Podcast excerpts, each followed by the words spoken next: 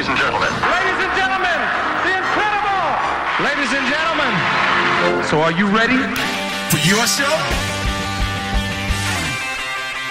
Hola, baby. Soy Little Steven. Bienvenido a Little Steven's Underground Garage and Rock FM. Welcome to the show, ladies and gentlemen.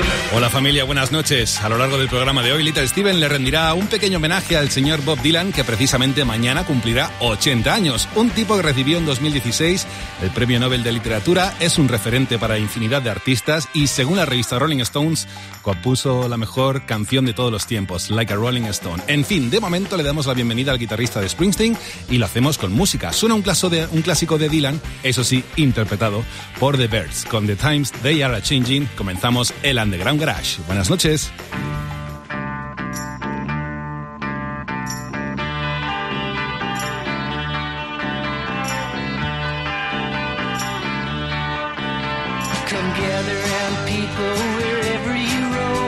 Admit that the waters around you have grown. Accept if that soon you'll be drenched to the bone. If your time to you is worth saving, then you better start swimming or you'll sink like a stone. For the times they are a changing. The line it is drawn, the curse it is cast. The slower now will later be fast. The present now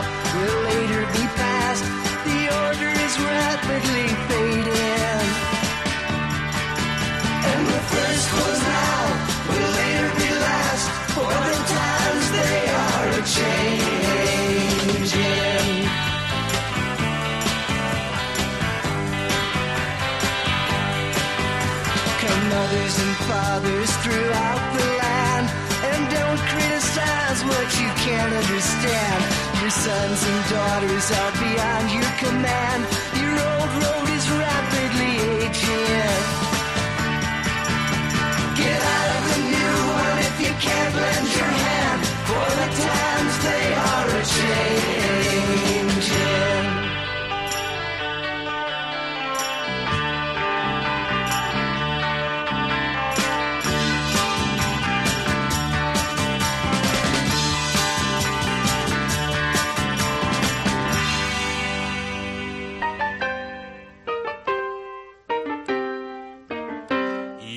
Cheating whore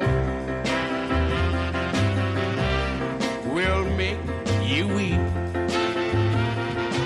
He kept the radio under the covers because he didn't want to wake anybody. Late at night, the signal was clear. It would travel from the deep south all the way to a 13 year old kid in Minnesota and beyond. DJ Gatemouth Page would alternate country music with rhythm and blues. By 1954, Bill Haley and the Comets were combining both and creating something that sounded new. His father bought a piano, which the kid would mess with off and on just because it was there. He tried the trumpet, saxophone, trombone, clarinet, but nothing really took, so he settled for a guitar.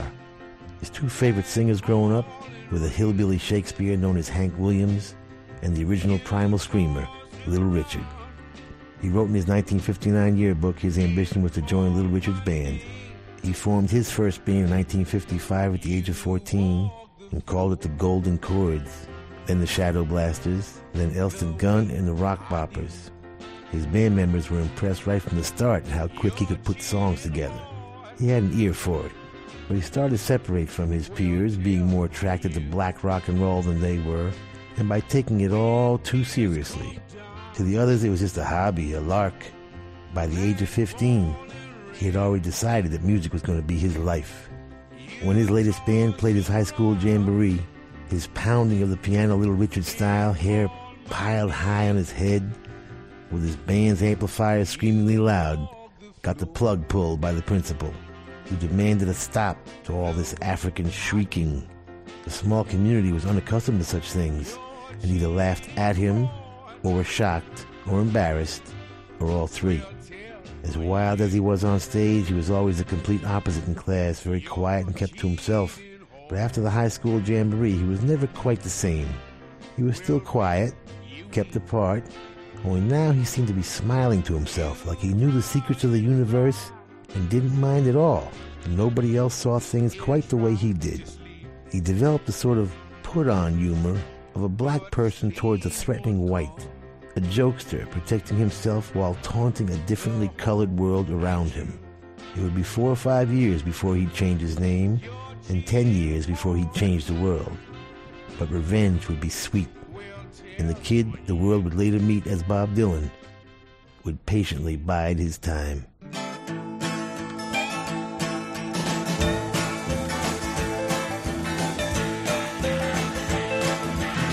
John is in the basement mixing up the medicine. I'm on the pavement thinking about the government. The man in a trench coat, badge out, laid off, says he's got a bad cough, wants to get it paid off. Look out, kid, it's something you did. God knows when, but you're doing it again. You better duck down the alleyway looking for a new friend. The man in a coonskin cap in a pig pen wants eleven dollar bills. You only got ten.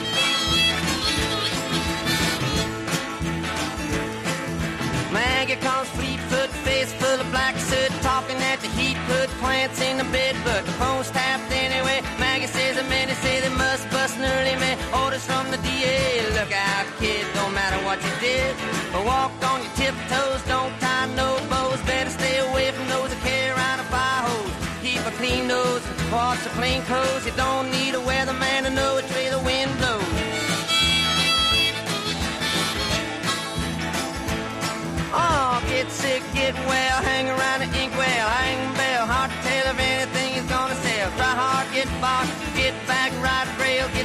jump bail, join the army if you fail. Look out, kid, you're gonna get hit by losers, cheaters, six-time users, hanging around the theaters. Girl by the whirlpools, looking for a new fool. Don't follow leaders or watch your parking meters.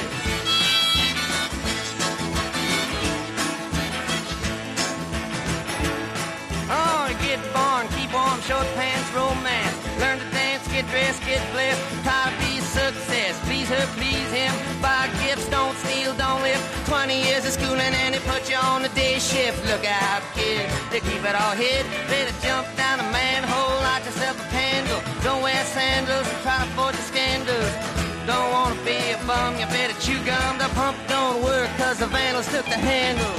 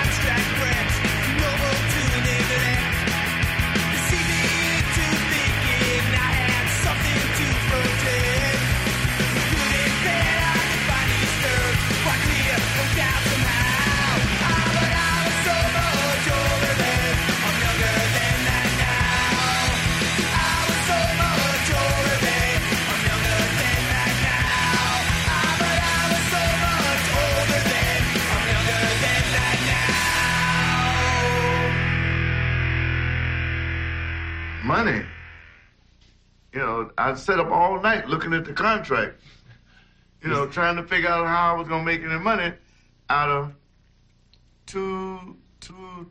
No, half a cent per half record. a cent. Half a, cent. Per sell you had to sell two records to make a penny. Right. The record cost 59 cents, in, didn't it? Yeah. yeah. Well, there were 58 other pennies 11. going somewhere. I, I, I, I, uh, boy. Yeah, I, I, I majored in math. I was looking at the other 58 cents. Well, I, I, made, I majored in mouth. I was doing all the talking yeah. and no walking. The Didn't make nothing. was all you. Couldn't even understand the contract. When I got it, I looked at it. All I wanted to see was a Little richer. When I saw it, I said, I got a contract. I didn't even read the other hmm. part. Now hear me.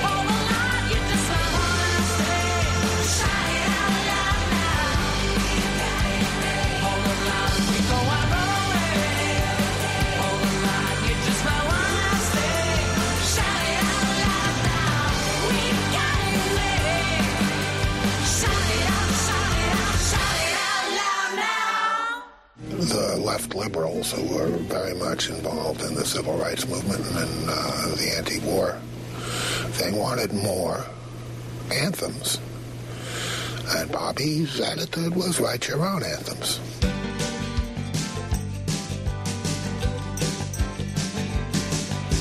Stake my future on a hill of the past. Looks like tomorrow is a coming on fast. Ain't come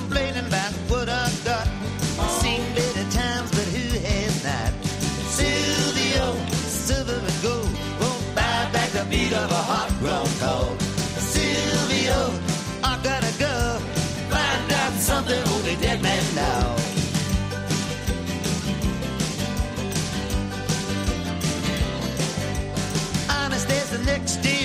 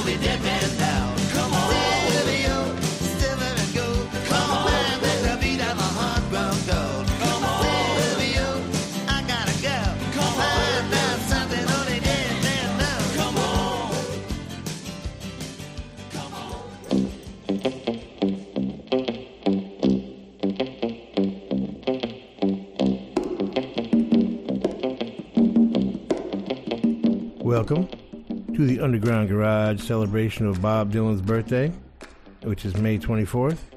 We'll be playing two or three songs written by the man in every set, some covers, some the original version.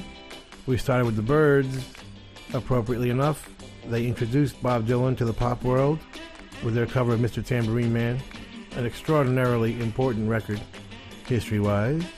The Times They Are Changing was originally from Bob's third album, and we played an alternate take, which is a bonus track on the Byrds' second record, Turn, Turn, Turn. Subterranean Homesick Blues, an amazing revelation at the time. His first real electric thing on bringing it all back home. The Ramones with CJ on lead vocal. My Back Pages from Bob's fourth record, Another Side of. The Ramones collection of covers was called Acid Eaters. Every track on it is a classic. She Devil, the latest from the Cocktail Slippers. Album coming in September. Oh, it's a good one. Get this from wickedcoolrecords.com. Pre-order now. Mike Hartung produced it, and the band wrote it. And Bob's tribute to me in The Sopranos, Silvio, co-written by Bob and Robert Hunter. Interestingly enough, not a whole lot of co-writes in Bob's world. We are celebrating one of the coolest cats I know, Bob Dylan.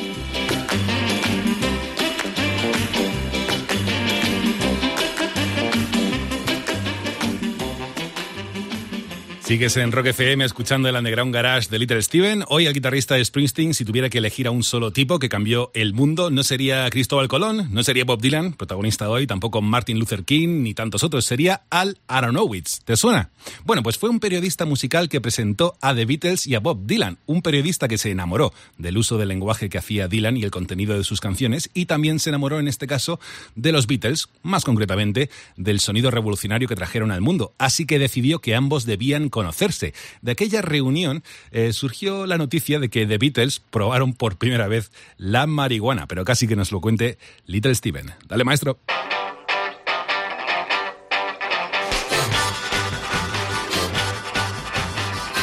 Welcome back to the Underground Garage celebration of Bob Dylan's birthday. If you had to pick one guy that did the most to change the world, it would not be Bob. It would not be Columbus. It would not be Julius Caesar, Martin Luther, Jonas Salk, Confucius, Jesus, Muhammad, Buddha. No. It would be Al Aronowitz. And this is how he did it. As a writer for the Saturday Evening Post, he had fallen in love with Bob Dylan, mostly because Al knew the way Bob used the language would completely change the content of song lyrics in popular music forever. Al had also fallen in love with the Beatles, whose lyrics he couldn't care less about, but was knocked out by the completely original sound of their music. So he decides they have to meet each other. The first time Al brings up meeting Dylan, John Lennon is too intimidated and he won't do it. On top of that, Al asked if the Beatles were smoking pot. No, Lennon said. English kids did speed until they could legally become drunks. Why do you ask? I ask because you're singing I Get High, I Get High, I Get High, and I want to hold your hand, Al says. No, we're not, says John Lennon. It's I can't hide. I can't hide. Oh, all right. So finally, a few months later, August 28, 1964, John Lennon calls Al Aronowitz and says it's time to meet Bob Dylan. And bring some of that marijuana stuff with you too. So Al, Bob, and Victor, Bob's driver, show up at the Hotel Delmonico and fight their way through the cops and fans until Mal Evans, the Beatles road manager, spots them and brings them up. Now on the Beatles floor is Derek Taylor, the Beatles press officer, entertaining another army of cops, reporters, photographers, radio and TV people, Peter, Paul, and Mary, the Kingston Trio, all waiting for an audience with the Fabs, which would never happen this night. Mal guides the guests around and through, and before they know it, the raucous chaos turns into the eerie silence of the Beatles suite, and Al is awkwardly introducing everybody. Bob asks for his favorite drink of the moment, which is the cheapest wino wine you can find. You know, like Ripple or whatever. Brian Epstein, the Beatles manager, apologizes. All they have is champagne. It's okay. I'd rather smoke some pot anyway, says Bob. Now keep in mind, at this point, Dylan is not the big Beatles fan he would become, so it's all very, very awkward. Alright, Bob rolls a joint, hands it to John Lennon, who takes a long look at it and hands it to Ringo. you first, says John. Ringo's a royal taster, you know. So Ringo, being the good sport as always, dutifully lights up. Hold it in as long as you can, instructs Al. Now Ringo doesn't know the ritual, so he doesn't know enough to pass it around. This in the land of pot is known as bogarting the joint, in honor of the way Humphrey Bogart would let the ash burn all the way down on his cigarette and fall from its own weight. So they roll everybody their own joint, Jamaican style, and smoke their brains out until Ringo starts giggling for no apparent reason. This becomes infectious and they all start laughing uncontrollably. Brian Epstein asks for someone to please help him down from the ceiling, and Paul McCartney decides his brain has never worked until this moment and orders Mal Evans to follow him around with a pad and pencil, writing down everything he says for the next four hours. And that's how Bob Dylan and the Beatles became friendly and ended up, along with the Rolling Stones, all influencing each other, changing popular music and contemporary culture forever. And we owe it all to Al Aronowitz.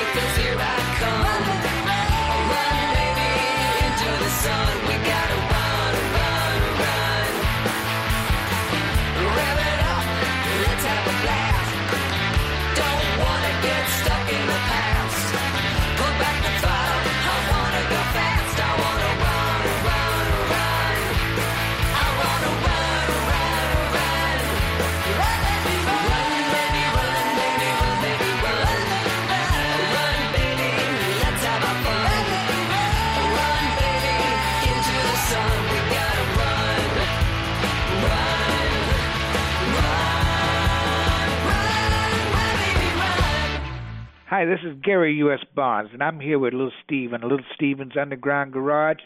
And I'm here to wish my main man, Mr. Bob Dylan, a very, very happy birthday. I know you're thirty-nine like me, my man. You know, and I want to thank you so much for that song you gave me from a Buick 6. What a great work. Ah, well, you've done it again. Thank you and happy birthday. Have a good one, champ.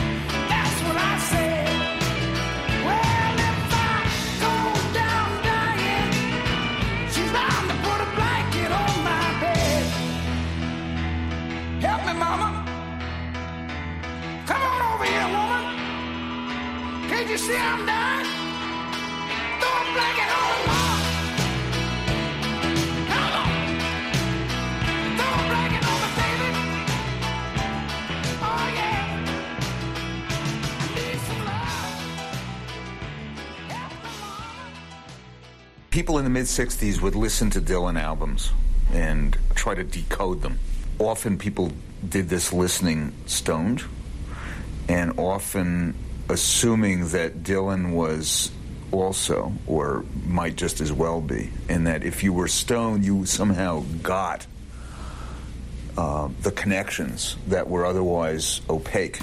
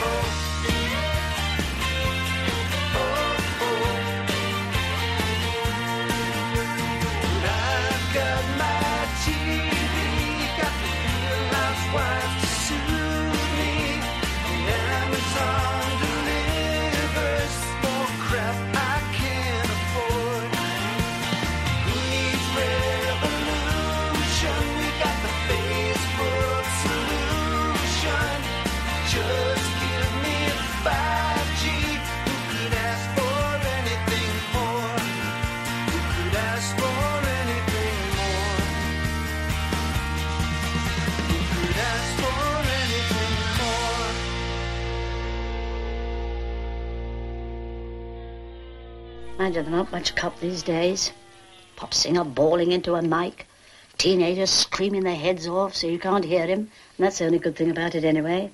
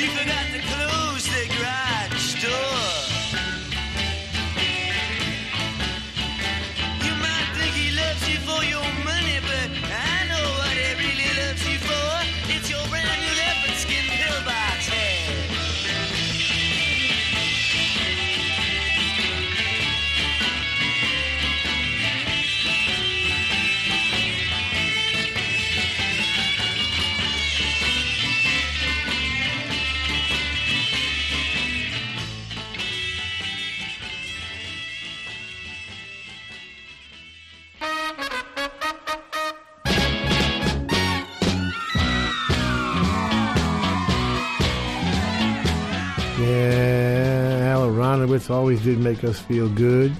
We miss him. He made the Beatles feel good. They wrote a song about it. Their 11th single, I Feel Fine. Run, Baby Run from Southern Culture on the Skids. The new album is At Home with Southern Culture on the Skids on Kudzu Records. Written by Rick Miller and Mary Huff. And produced by Rick. Get it from Scott.com. Rock and roll pioneer Gary U.S. Bonds did a very cool version of Bob's From a Buick 6 on his dedication 1981. Have a comeback record for Gary. He's still out there, kicking butt, I'm sure. One of the great singers of all time. And a very funny dude, may I add. Watch out, he's a golf hustler also. Uh, who could ask for anything more is the question. Marc Ribler is the answer. From his upcoming album, The Whole World Awaits You, get it from wickedcoolrecords.com. And Bob showing his excellent sense of humor, leopard skin pillbox hat from Blonde on Blonde. We're celebrating Bob Dylan, and we'll be back with a little history lesson.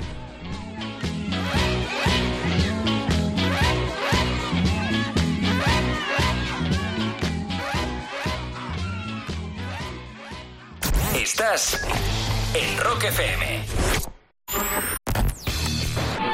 Estás escuchando Rock FM.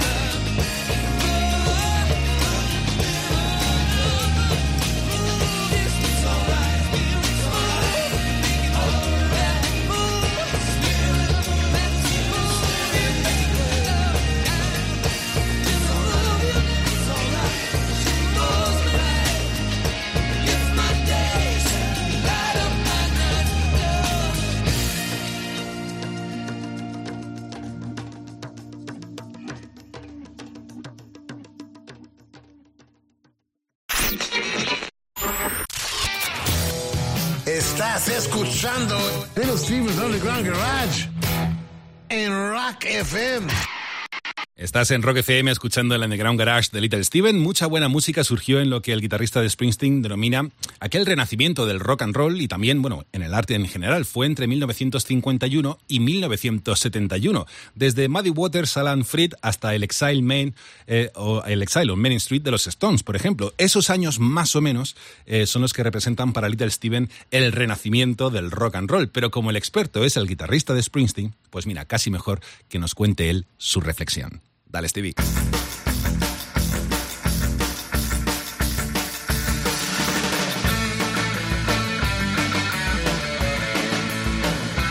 To have yourself a renaissance, a whole lot of stuff's got to come together in the same period.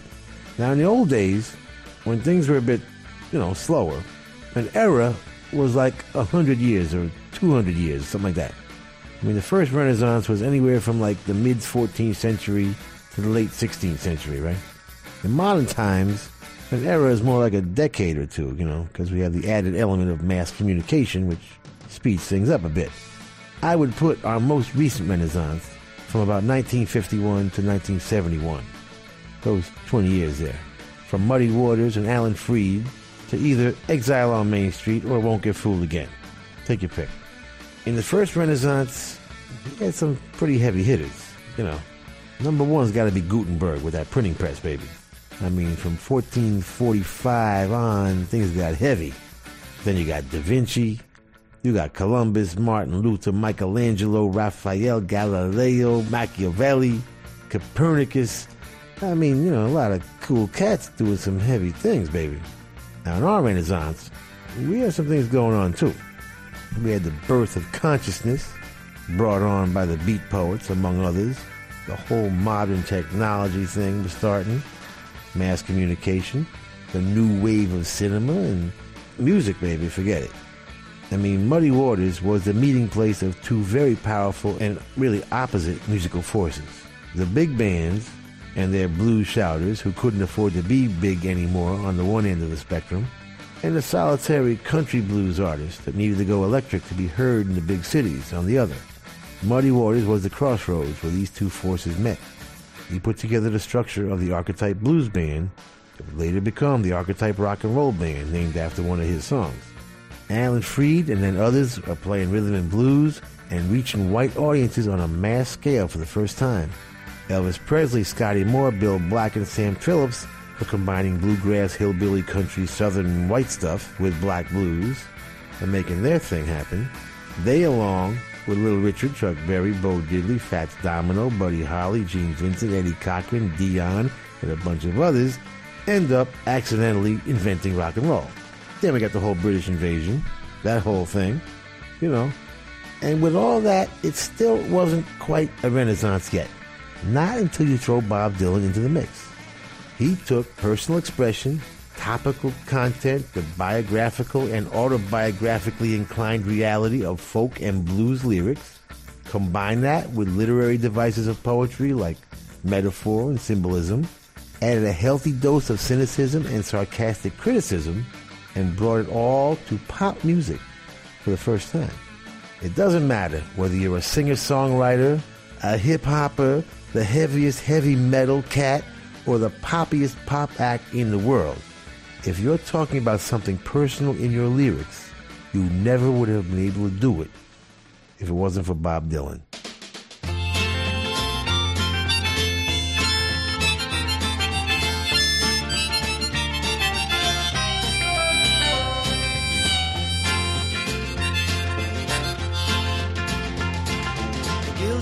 Undertaker sighs, the lonesome organ grinder cries, the silver saxophones say I should refuse you. The cracked bells and washed out horns blow into my face with scorn, but it's not that way, I wasn't born to lose you. I want you, I want you, I want you so bad. Honey, I want you. The drunken politician leaps upon the street where mothers weep, and the saviors who are fast asleep, they wait for you. And I wait for them to interrupt me drinking from my broken cup and ask me to open up the gate for you. I want you. I want you. Yes, I want you so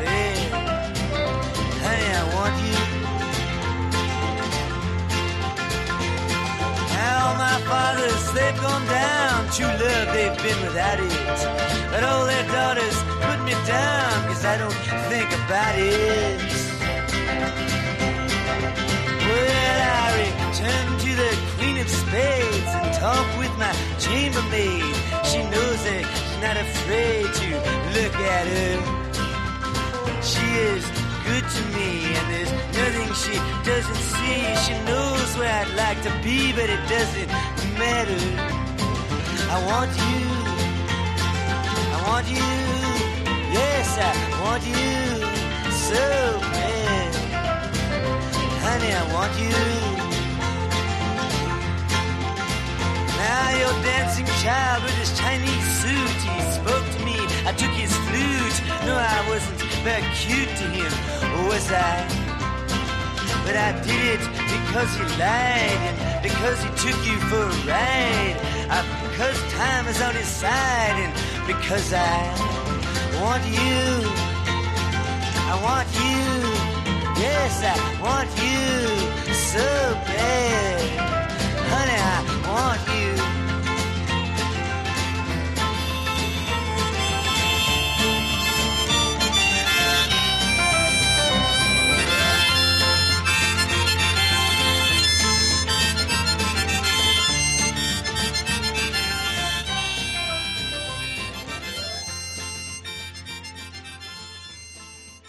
Hi, this is Al Kooper, and you're listening to Little Steven's Bob Dylan's birthday show. We want to wish Bob a happy birthday, especially me, because I love that he's older than me. Because I'm so old now. And he's like two or three years older than me. So happy birthday, Bob. Keep 'em coming.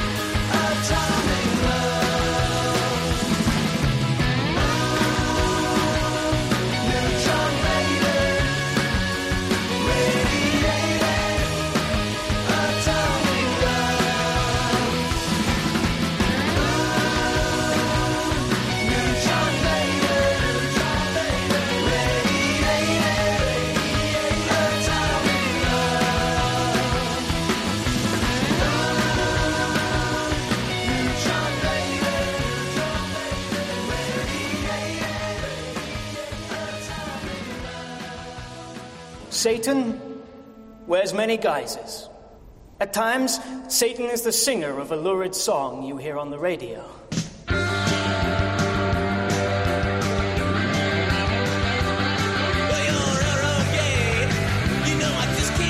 Well,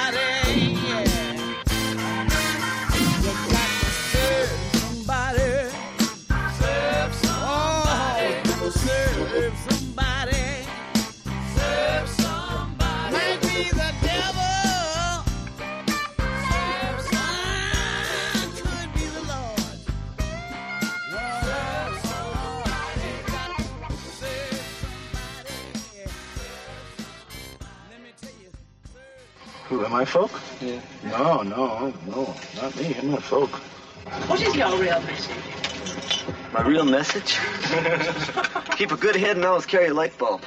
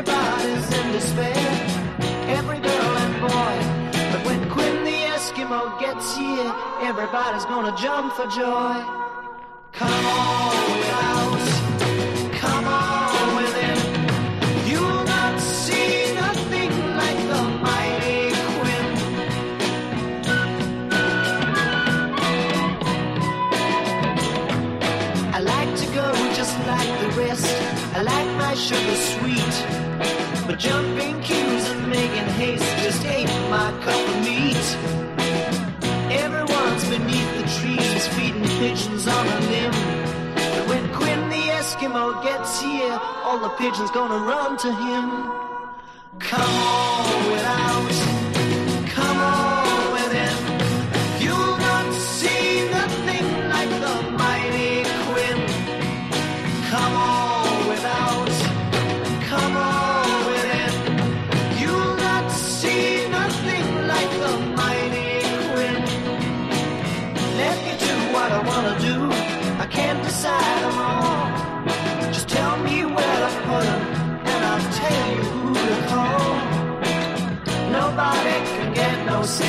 Someone on everyone's toes. But when Quinn the Eskimo gets here, everybody's gonna wanna doze. Come on without, come on within. You'll not see nothing like the mighty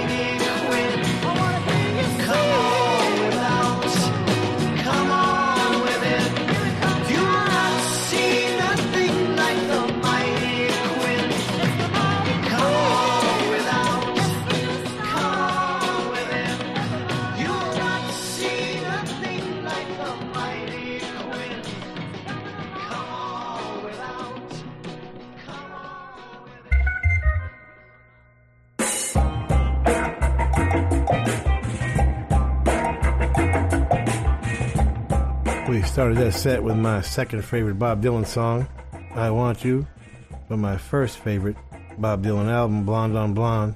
It's a close call between that and Highway 61.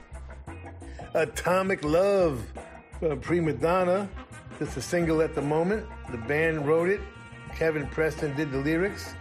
Bruce Witkin produced it. Another track from Bob's Blonde on Blonde was Absolutely Sweet Marie, covered by Jason and the Scorchers out of Nashville in 1984 with legendary Jim Dickinson, co-producing that with Jack Emerson. And Etta James, Gotta Serve Somebody. Amazing. This one produced by her son Sametto and joined by her other son Donto on drums, Bobby Murray, Josh Sklair, and Leo Nocentelli from the Meters on guitar. Bob's original version, of course, from Slow Train Coming, he did with Jerry Wexler. Let's get the band back together. Yes, the Dictators did just that. Gotta love it. Get it from thedictators.com. Andy Shernoff and Jesse Bates wrote it, and, and Andy produced it. Get it from thedictators.com. Quinn the Eskimo, a track Manfred Mann found on the basement tapes, I believe, the most popular bootleg album of all time, back then anyway. Top 10 record. Mike d'Abo replacing the irreplaceable Paul Jones on lead vocals, but doing uh, quite an admirable job there. We are celebrating Bob Dylan, and we'll be back with our coolest song of the world this week.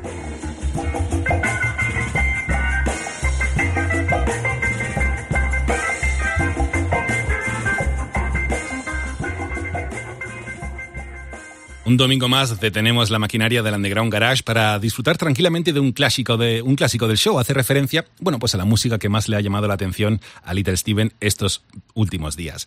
Es la canción más chula de la semana y esta noche la presenta Chris Rogers and the Dirty Gems. La canción en cuestión es I Can Still Feel It. Es la canción más chula de la semana en el Underground Garage, aquí en Rock FM.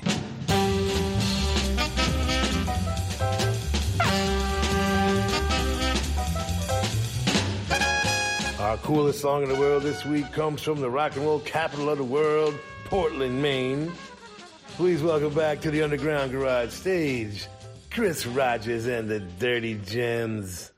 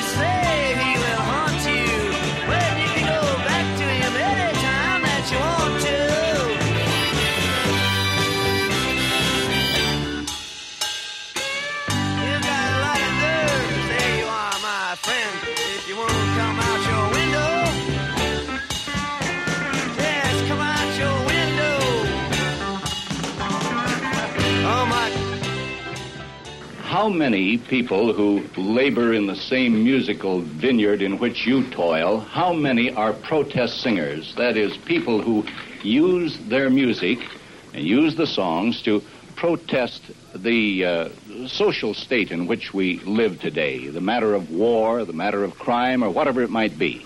Um, how many? Yes. Are there many who do? Yeah, well, I, I think there's about uh, 136. You say about 136? Or do you mean exactly 136? Uh, it's either 136 or 142.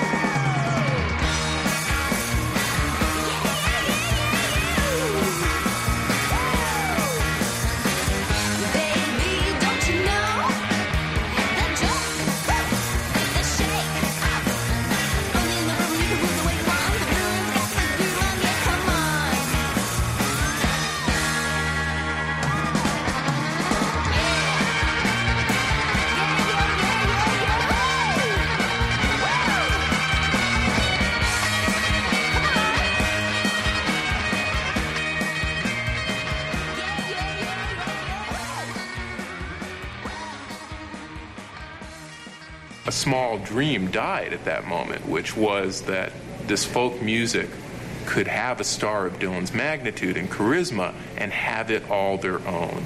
And you know, when you're a member of a subculture and anybody in that subculture steps up and says, I want to be a pop star, I want to belong to the masses, it hurts. Coaxed back on stage for an encore, Dylan reluctantly played a brief acoustic set. Prophetically, he opened with, It's all over now, baby blue. Bob Dylan had just killed the folk movement.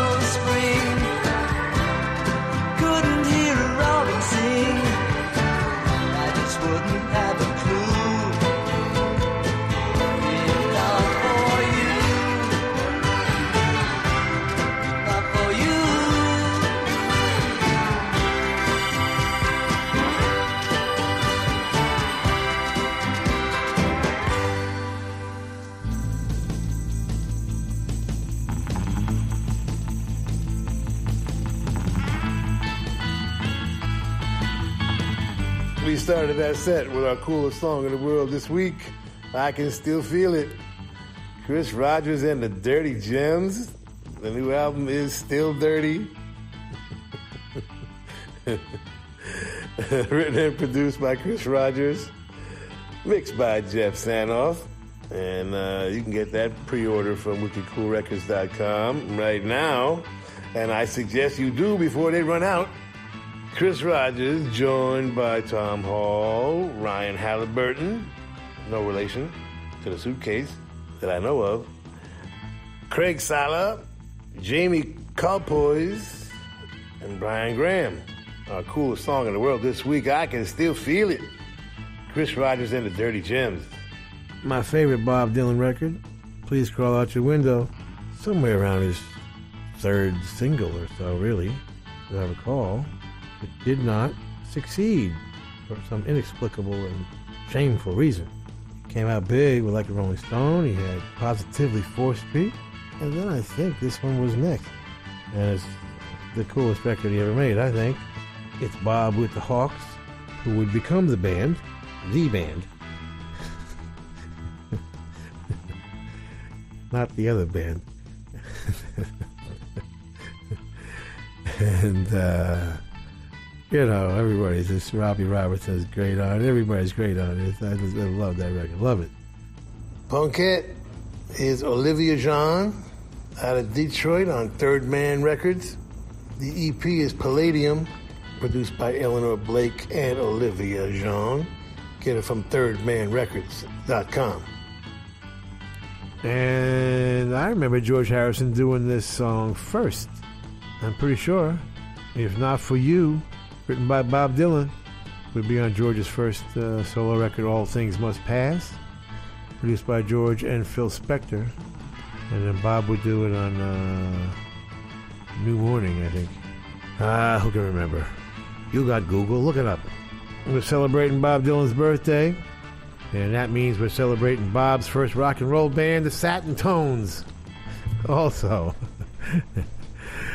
we'll tell you all about them in a minute.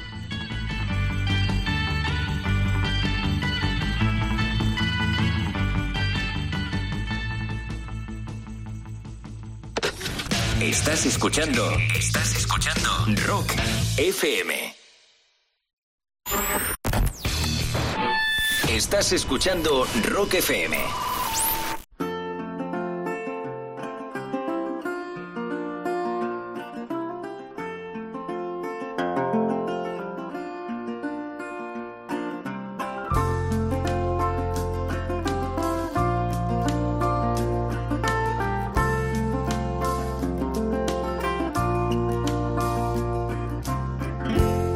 Struck Romeo, sing the streets a serenade, laying everybody low with a love song that he made. Find the streetlight, steps out of the shade, says something like, You and me, babe, how about it?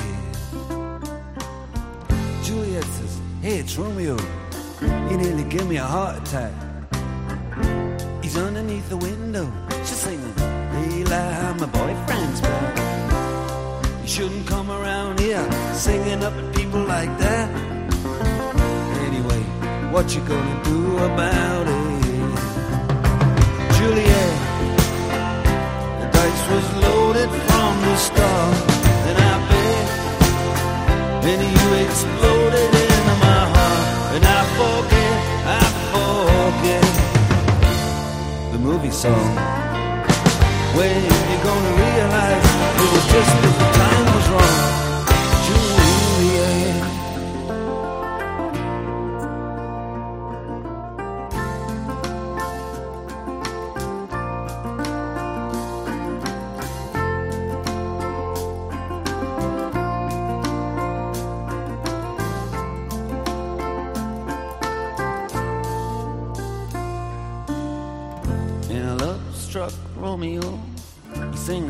of serenade, laying everybody low with a love song that he made.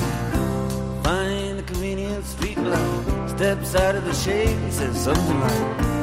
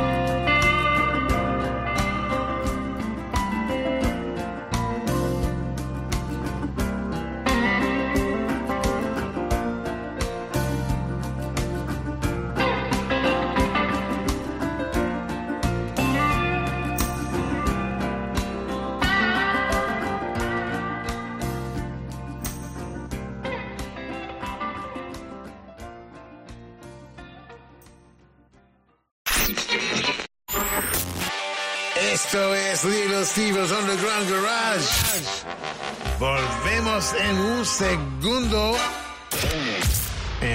FM. Seguimos en el Underground Garage de Little Steven aquí en Rock FM. Bob Dylan es uno de los grandes protagonistas del show. Mañana cumplirá 80 años. En el 59, Dylan ve en concierto a Buddy Holly and the Crickets y tres días después fallecería Buddy Holly en aquel accidente aéreo que vino a denominarse el día que murió la música. Esto le afectó, como a tantos otros, mucho a Bob Dylan, pero acentuó, eso es cierto, sus ganas de hacer música. Entre tanto, se matricula en la universidad, aprende a tocar la armónica, lee a los grandes referentes de la cultura beat de la época, se pone al día en historia y política todo esto termina por configurar un cóctel de ideas que compartiría en forma de canciones y que terminaría también por cambiar el rumbo de la música. Dale, Stevie.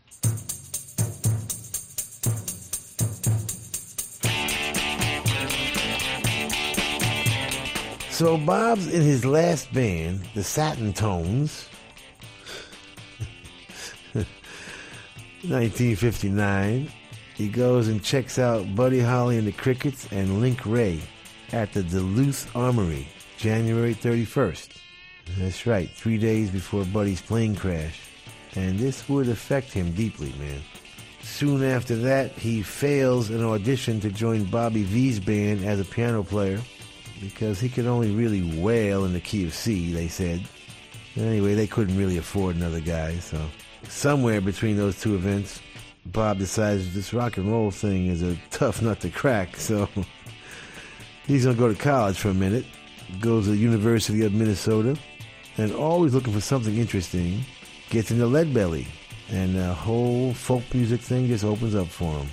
He'd read Woody Guthrie's Bound for Glory, start using Sonny Terry's harmonica rack around his neck, hung around poetry readings of Kerouac, Ginsberg, Corso, and Ferlinghetti, and absorbed it all like a sponge.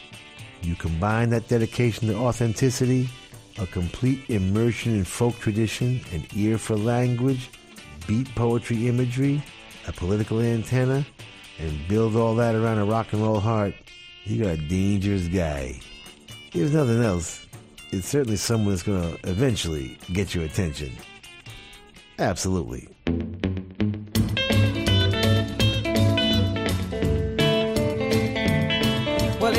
Old Annie, better give her a lift. Cause Annie's been a working on a midnight shift. If Annie puts her hair up on her head, paints them lips a bright, bright red, wears that dress that fits real tight, starts staying out till the middle of the night. Says that a friend give her a lift. Well, Annie's been a working on the midnight shift. If she acts a little funny, seems a little strange, starts spending your money for brand new things. Tells you that she wants to use a car. Never explains what she wants it for. Brother, that this ain't no ifs. Cause Annie's been a working on the midnight shift.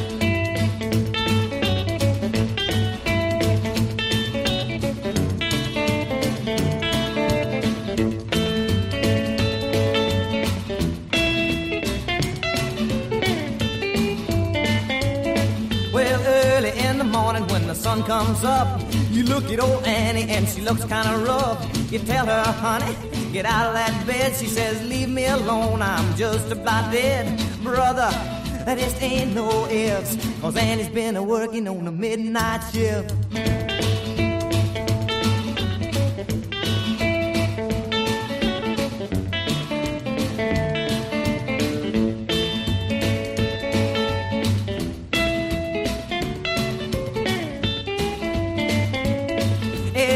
Good mama that's staying at home, you better enjoy it cause it won't last long.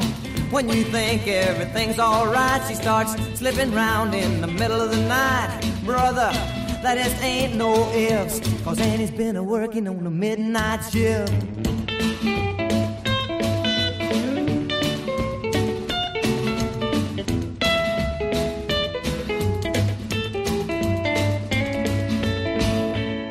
We writhe and twist and blow. Every now and then, a clear harmonic cry gives new suggestions of a tune, a thought that will someday be the only tune and thought in the world, and which will raise men's soul to joy. We find it, we lose, we wrestle for it, we find it again, we laugh, we moan. Go moan for man. It's the pathos of people that gets us down, all the lovers in this dream.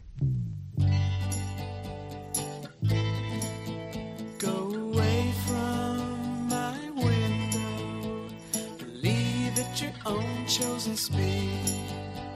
I'm not the one you want, babe. I'm not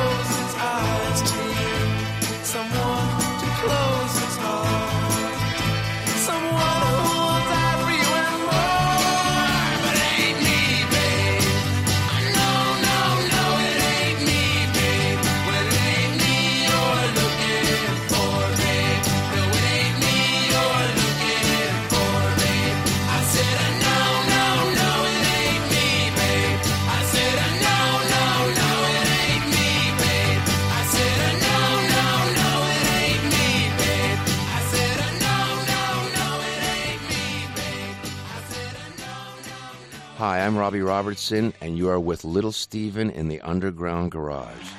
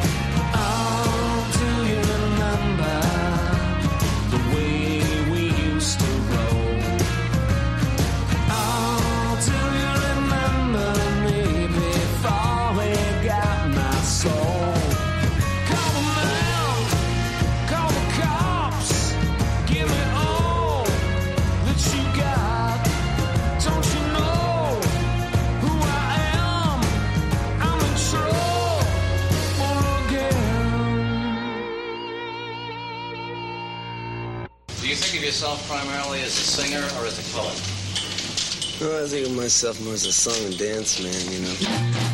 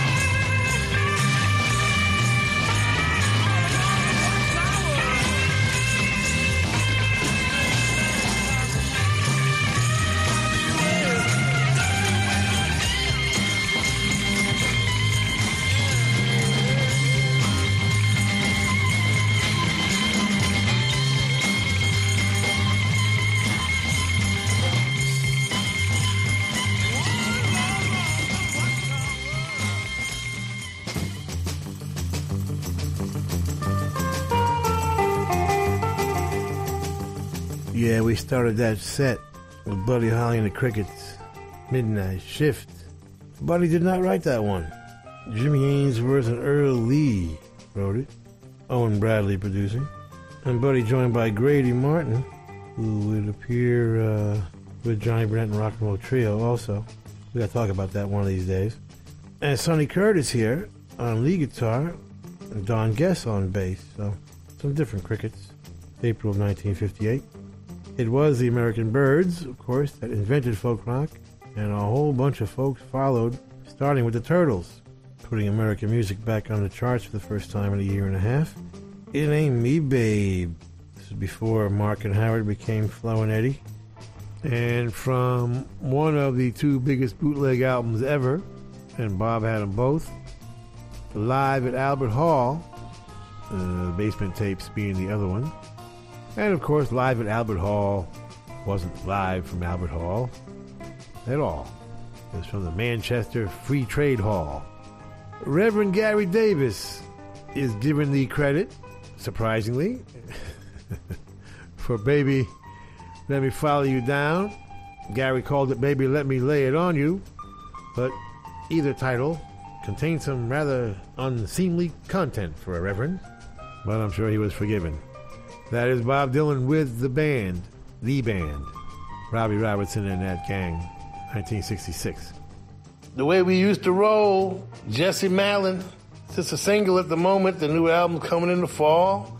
Lucinda Williams is back as producer with Tom Overby, and Jesse wrote it with Holly Ramos. And we ended our Bob Dylan tribute with a record that probably gets overplayed in the classic rock format. But that doesn't mean it's not one of the greatest records ever made, which it is, and uh, again, added credibility to John Wesley Harding, Bob's sort of overlooked album when it came out. Jimi Hendrix producing himself on most of Electric Ladyland. An amazing album, as well as an amazing track, and quite a righteous tribute itself to the genius of Bob Dylan. Happy birthday, Bob. Now I have to face stupid reality again. We want to thank the Hard Rock cafes, hotels, casinos, and the Seminole coolest Indian tribe ever for being our sponsor from day one. And I want to thank all of the Hard Rock employees around the world as we stop in and do our DJ thing when we're on the road. Nicest people in the world, in addition to the best food. And someday will be a rock and roll circuit. I'm never going to give up on that. We want to thank Premier Networks, our new syndicator, Julie Talbot, Rick Bucchietti, Tanya Juhaz, and Corey Neal. Forgive the pronunciation. I'll get it right eventually. And if you're in need of any guitars or amps or tambourines, go see Andy Babiuk. I want to thank our. Is Intrepid the word? Is that an aircraft carrier? Dennis Mortensen, who puts the show together every week in spite of the odds. Go to undergroundgarage.com if you've missed any of our last 750 shows. and uh, Facebook and Twitter and at Stevie Van Zandt. You can talk to me personally. And thank you, Alan Freed. We'll see you all next week. And that's the name of that tune. Ciao, baby. Nice ride. Go back to Jersey, you moron!